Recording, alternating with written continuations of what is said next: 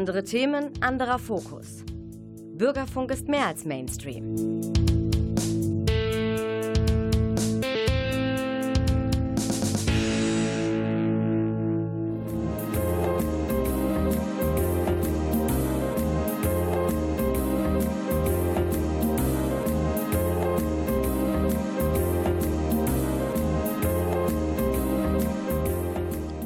Der Lesewurm. Neues vom Buch- und Hörbuchmarkt.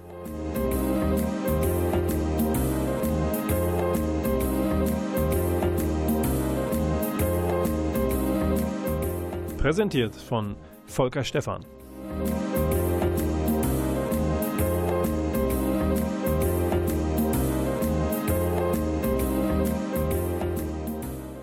Und der Volker Stephan ist auch in dieser Juli-Sendung nicht alleine.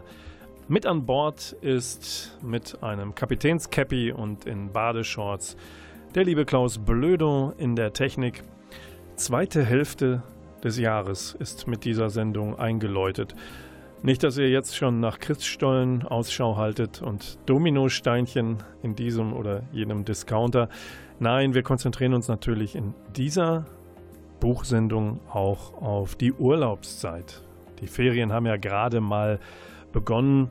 Wir haben was für Menschen, die sich trauen, ihren Heimatort zu verlassen und sich ein bisschen Entspannung zu suchen, vielleicht auch in anderen Ländern. Kommt gesund hin und kommt auch gesund wieder zurück. Die Sendung gibt ein bisschen ein paar Tipps für eigene Reisen und auch fürs Verschwinden mit und in der Literatur. Es geht dabei auf die Shetland-Inseln. Aber zunächst geht es musikalisch eine kleine Etappe tiefer und zwar gucken wir mal nach Manchester. Da gibt es ein Fusion Jazz Trio namens Go-Go Penguin. Diese Tiere sind äh, da häufig anzutreffen in Manchester. Und die haben in einer Vinyl-Serie ihres Labels Gondwana Records da gibt es eine 7-Inch-Series, haben sie eine Platte aufgelegt und wir spielen die B-Seite davon. Direkt vom Plattenteller kommt der Song Hopopono.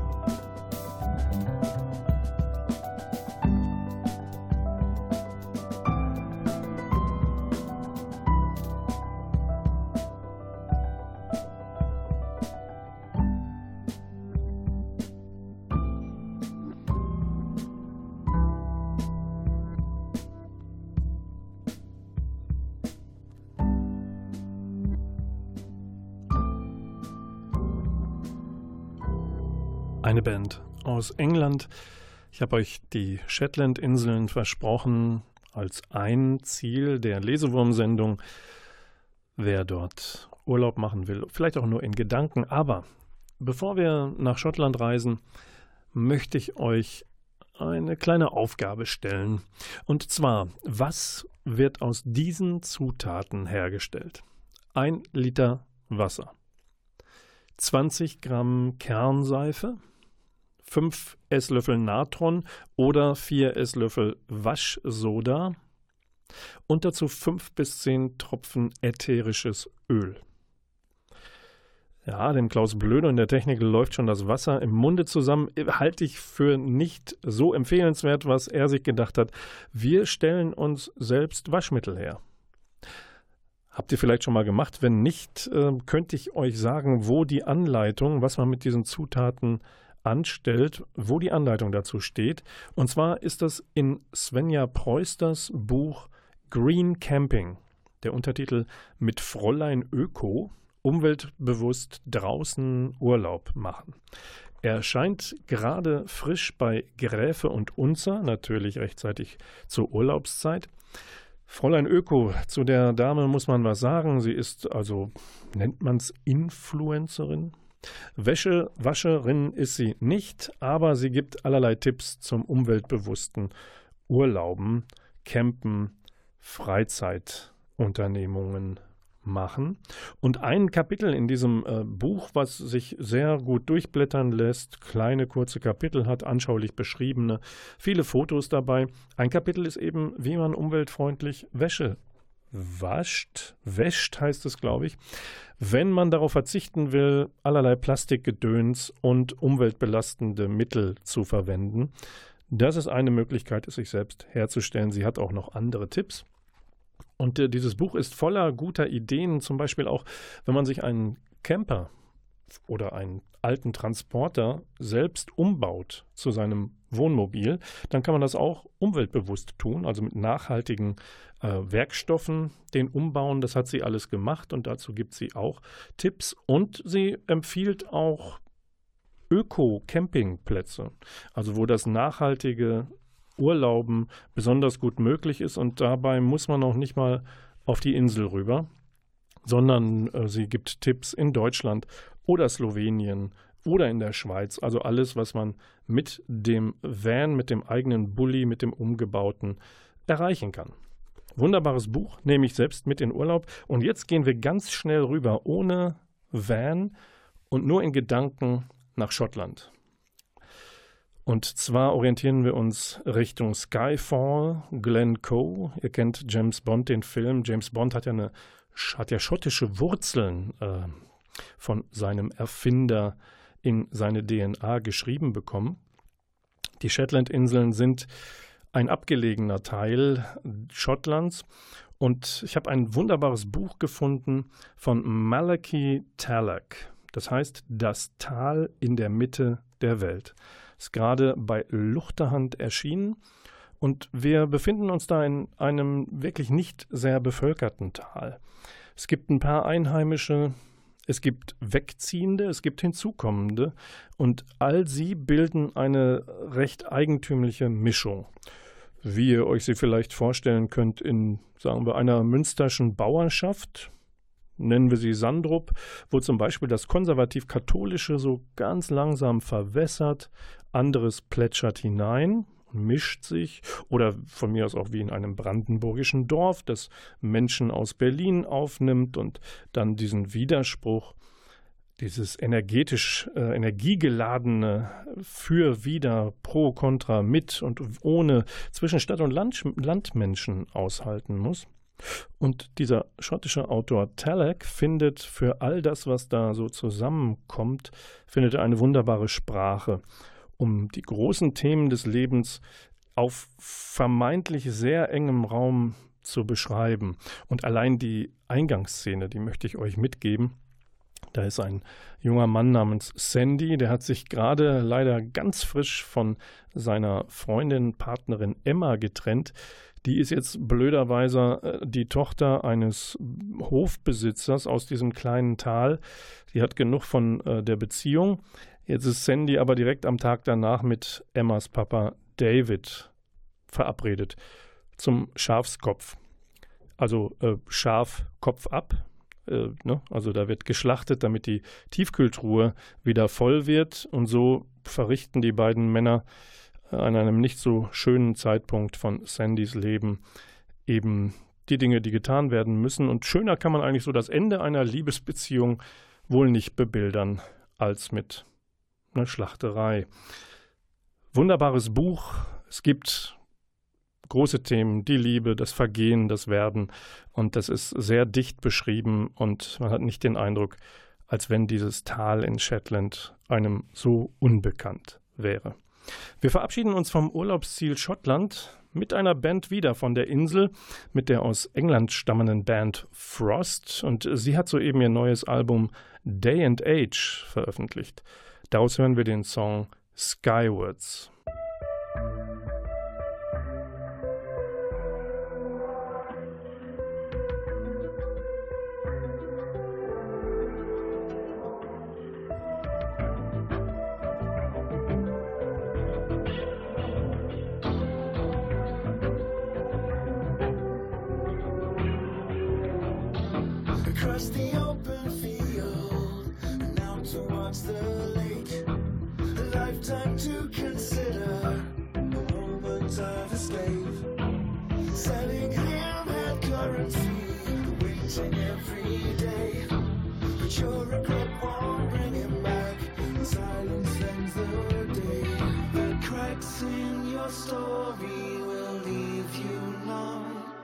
When running in circles, we can't undone.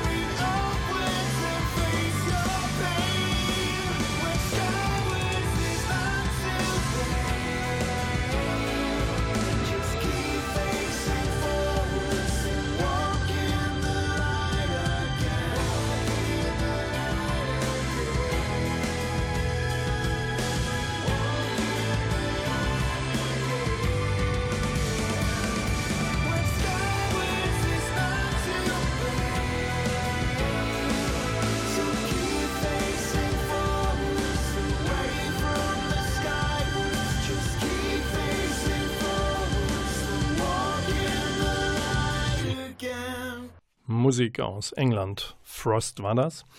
Herzlich willkommen zurück im Lesewurm in seiner Juli-Sendung. Der Sommer ist da und eine gute Gelegenheit in den Ferien mal wieder in einem Buch zu blättern. Ich meine, wenn ihr dafür auf einen Bildschirm tippt, ist das eine andere Art Blättern, dann ist es Wischen bei diesem elektronischen Lesen. Aber sei es drum. Es ist wie es ist. Lest, wie ihr wollt. Hauptsache, ihr lest und Jetzt komme komm ich zu einem Buch, ähm, Bestseller aus Frankreich. Bestseller ist immer so eine Sache. In diesem Fall wäre es vermutlich am schönsten gewesen, dieses Buch hätte gar nicht geschrieben werden müssen. Warum komme ich gleich zu?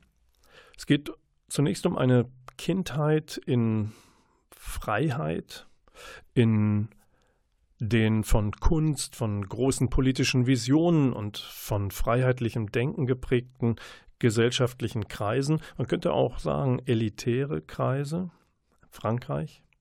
Die Menschen sind da gerne links, gerne freizügig, auch gerne unbelastet von bürgerlichen Schranken. Das spielt alles so ausgangs der 70er Jahre. Die Eltern, die Kinder in die Welt gesetzt haben, sind Alt-68er und in einer großen Familie wächst Camille Kuschner auf. Camille Kuschner schreibt tatsächlich biografisch, autobiografisch und ihr Buch, das bei Blessing in der deutschen Übersetzung jetzt vorliegt, heißt auch Die große Familie.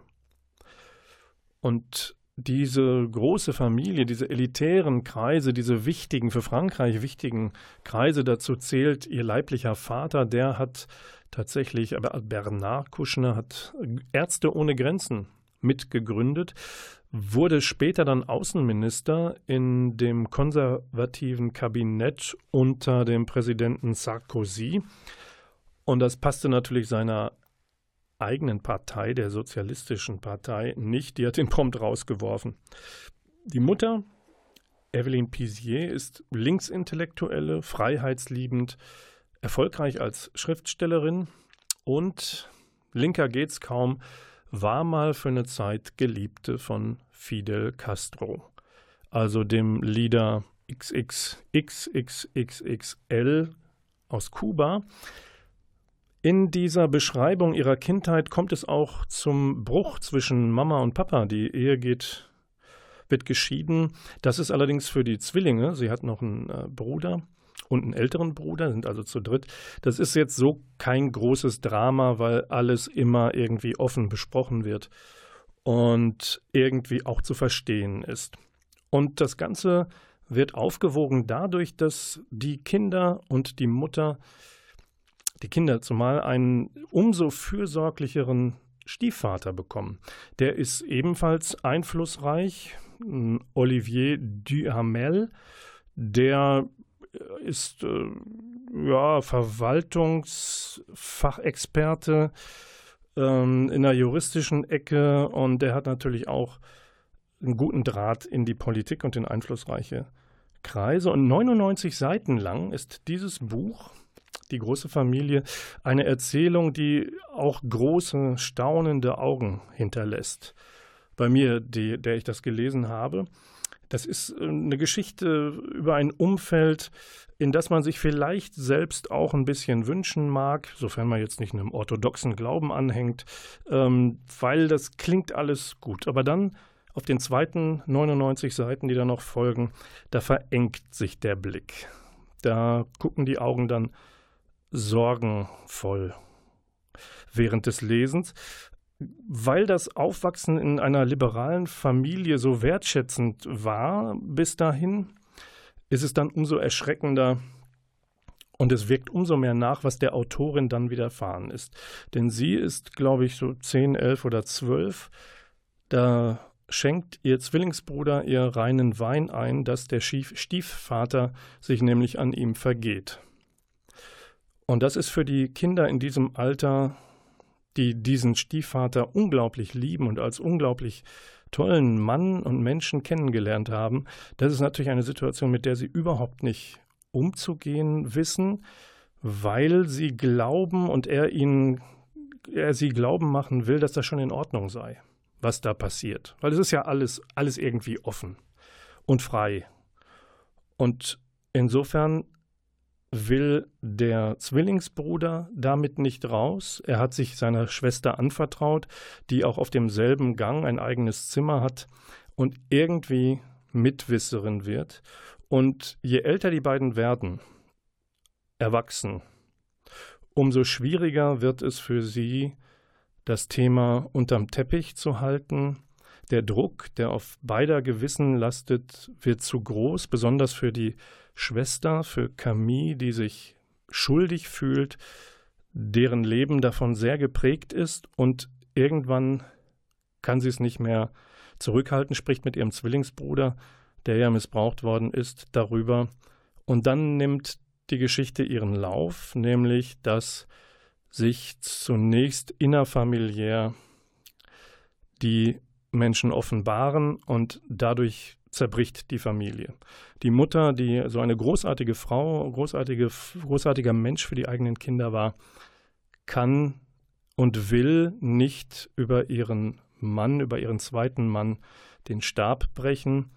Und es müssen erst ein paar Todesfälle geschehen, bis dann Camille und ihr Bruder auch an die Öffentlichkeit gehen. Und das Buch Die große Familie ist Camille Kuschners Versuch, 2020 im Original erschienen, mit dieser Familiengeschichte klarzukommen, auch wenn im Schlusswort sie sich bei ihrem Zwillingsbruder entschuldigt dafür, dass sie das schreiben musste, weil er ja eigentlich nur seine Ruhe haben wollte. Ein sehr eindrückliches Buch, sehr zu empfehlen. Und äh, ich gebe jetzt ab in, nach Norwegen in eine Musik, die vielleicht ein bisschen bessere Stimmung macht, weil Hört es euch selbst an, die Band heißt Meer und von dem Debütalbum, das auch Meer heißt, hören wir jetzt den zweiten Song des Albums, Solveig.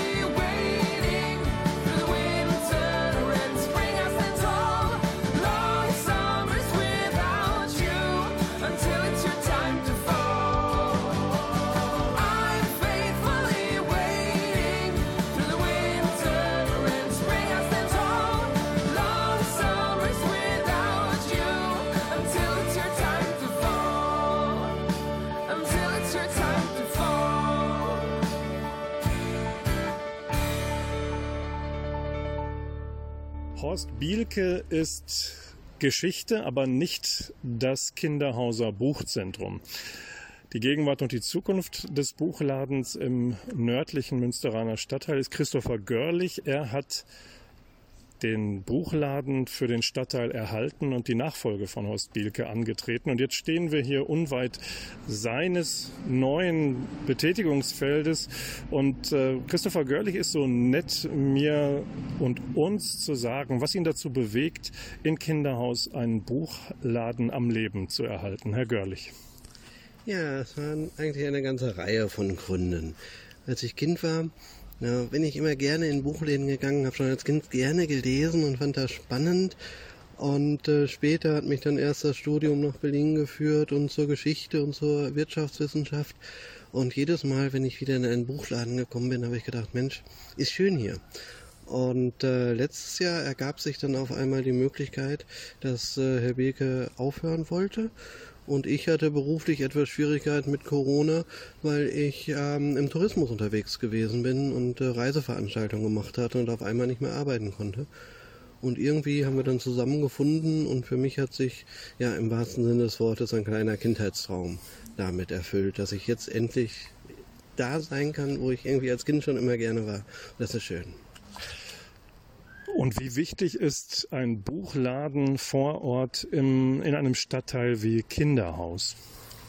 Ich glaube, das kann man gar nicht hoch genug einschätzen, die äh, Bedeutung für Buchläden äh, überhaupt vor Ort in Stadtteilen.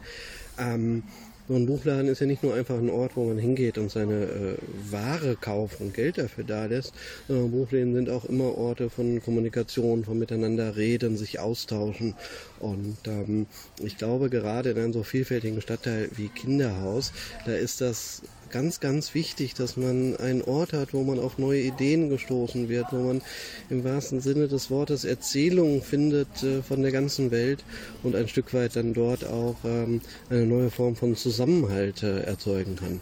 Und das kann eben eine Buchhandlung vor Ort nicht unbedingt das Internet, aber äh, wir können das.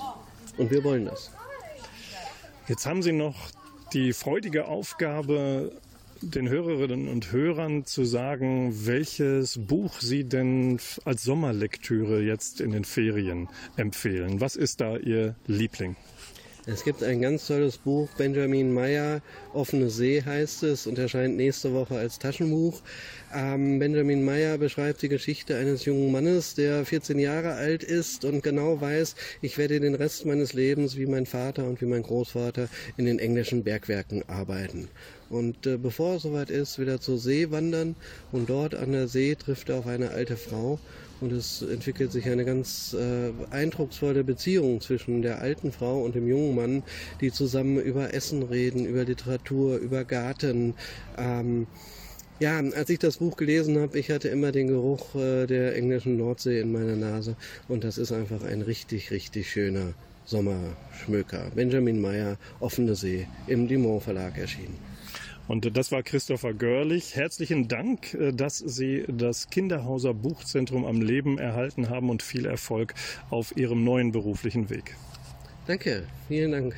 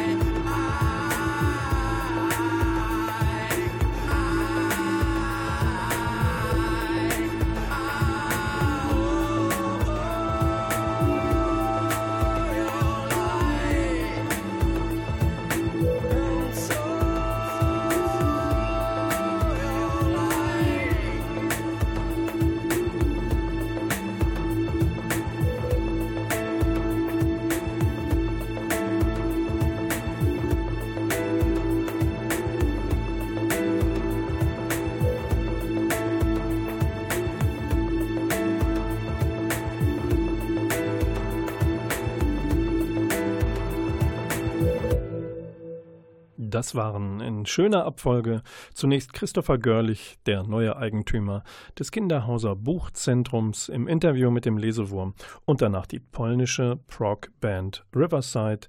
Von ihrer EP Schizophrenic Prayer war das der Titeltrack in einer Remix-Version. Und wo wir Sommer haben und Corona uns wieder bisschen was erlaubt an Kulturveranstaltungen. Gucken wir doch mal schnell in ein paar Veranstaltungen hier vor Ort.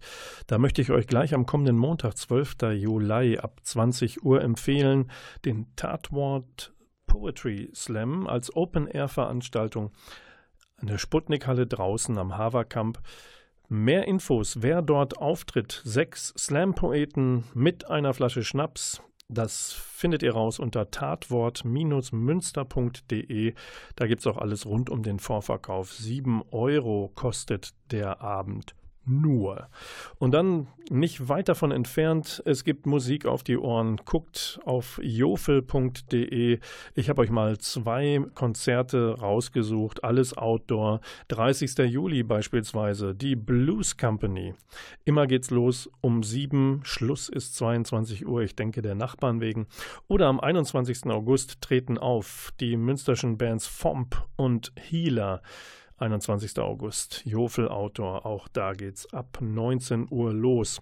Los geht's jetzt, wie immer, in der Monatsausgabe des Lesewurms mit den Hörbuch Top 5. Und wenn ihr bisher geglaubt habt, Mann, der Volker Stefan stellt ja relativ wenig Krimis vor, was ist denn los mit dem? Hat Hitze auf den Kopf geschlagen oder was?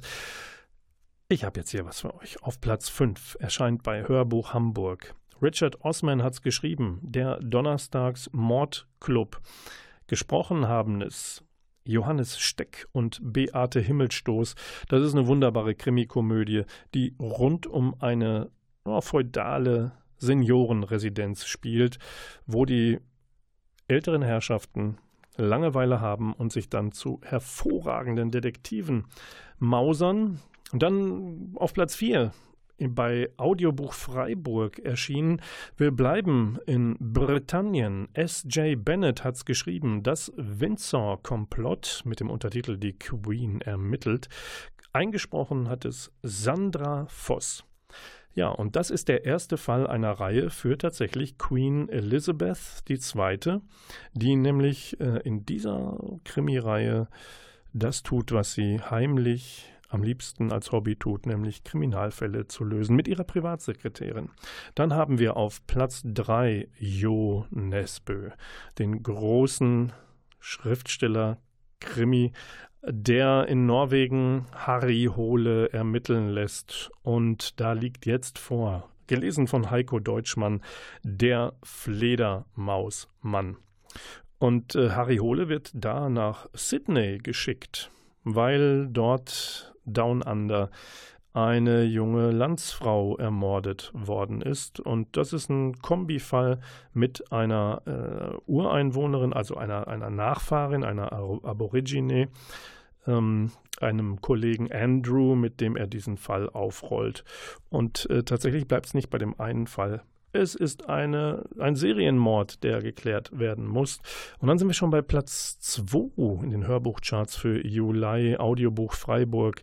Klaus Modig hat geschrieben Fahrtwind und eingelesen hat es Frank Stieren. Und das führt uns zurück in die Bundesrepublik der 70er Jahre. Ihr wisst, dass die RAF dort äh, ihre Hochzeit erlebt hat, die ähm, Linksterroristen.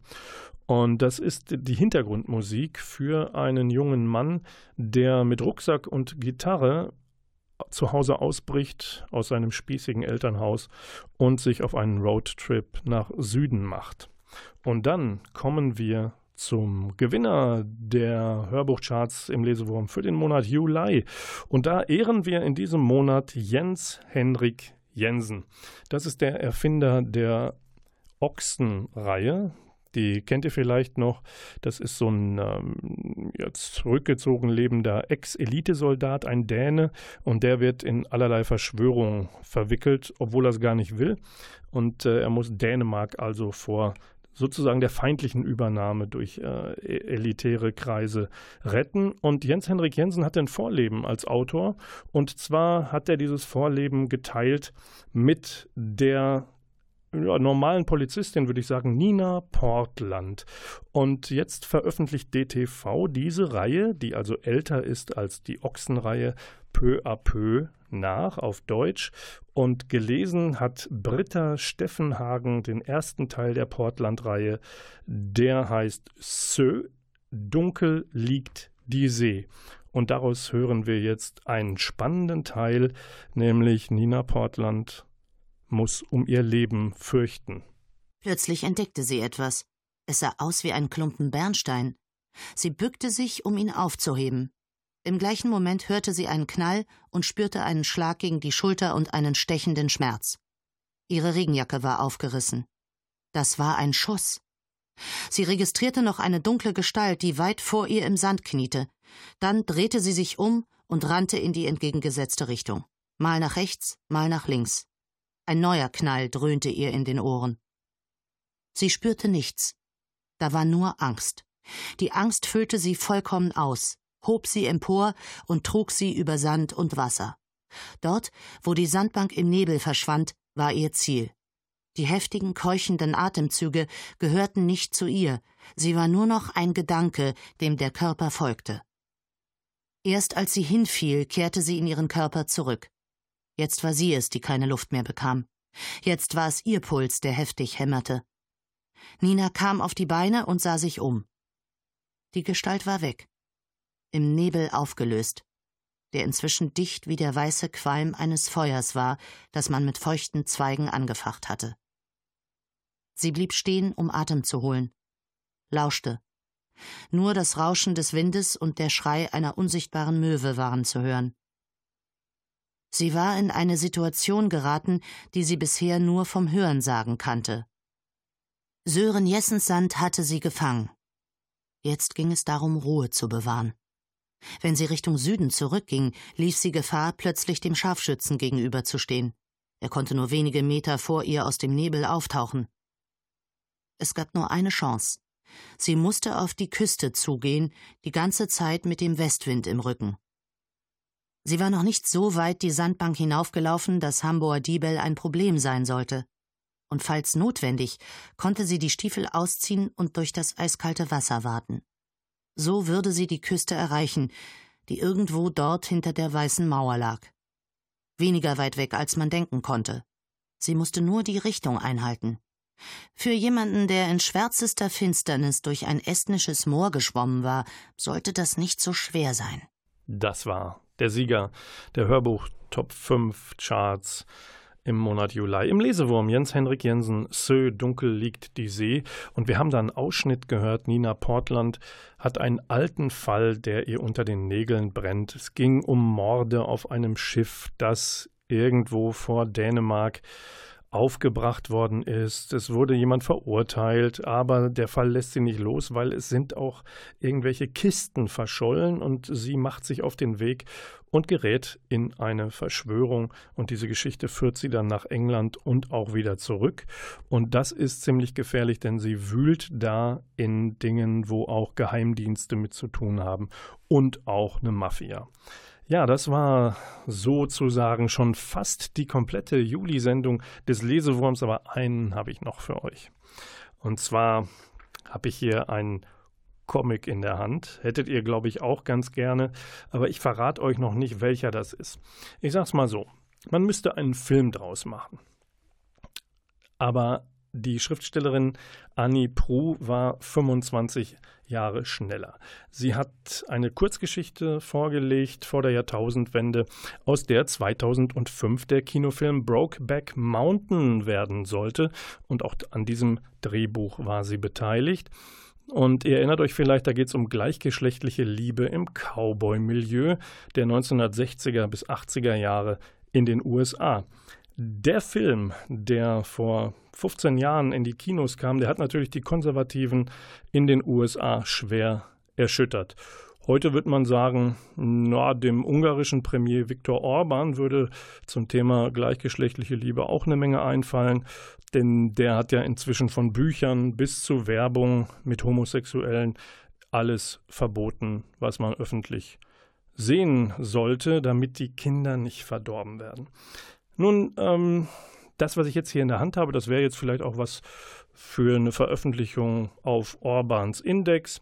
Aber jetzt verrate ich es euch. Ralf König, den kennt ihr. Das ist ja ein bekennender Schwuler und der hat uns so wunderbare Figuren geschenkt wie das kleine Arschloch und andere. Und der hat jetzt dem eigentlich recht wenig machohaften Westernhelden Lucky Luke ein Denkmal gesetzt als wenn er das noch nötig hätte. Also er hat eine Hommage gezeichnet und getextet und die gibt es als Hommage Band 5 zum 75. Geburtstag von Lucky Luke und die Geschichte heißt, der Comicband heißt Zarter Schmelz. Lucky Luke kommt drin vor, aber eigentlich ist dies eine Geschichte wie bei Brokeback Mountain aus der Frühzeit allerdings des Wilden Westens. Und da gibt es ein Paar Männer, also ein Paar, das sich behaupten muss, äh, die Schokolade findet Einzug in den wilden Westen. Und diese beiden eigentlich harten Kerle, na, ihr könnt's erraten, die mögen sich ganz dolle und sind eher ein ungewöhnliches Paar für den Wilden Westen aus der Zeichenfeder und getextet von Ralf König. Und wie immer erscheint das Ganze bei Egmont Eapa Media. Liebe Leute, das war der Lesewurm. Der Klaus Blöde und der Technik winkt wie Bolle. Er freut sich schon auf den nächsten Termin des Lesewurms. Wir hören uns dann nämlich spätestens wieder am 14. August um 20.04 Uhr hier auf Antenne Münster, produziert im Medienforum Münster. Der Volker Stephan sagt Tschüss und wir verabschieden uns mit einem schönen Track von Chili Gonzalez und sein Song von dem Album Ivory Tower heißt Rococo Chanel. Tschüss, bis zum 14. August.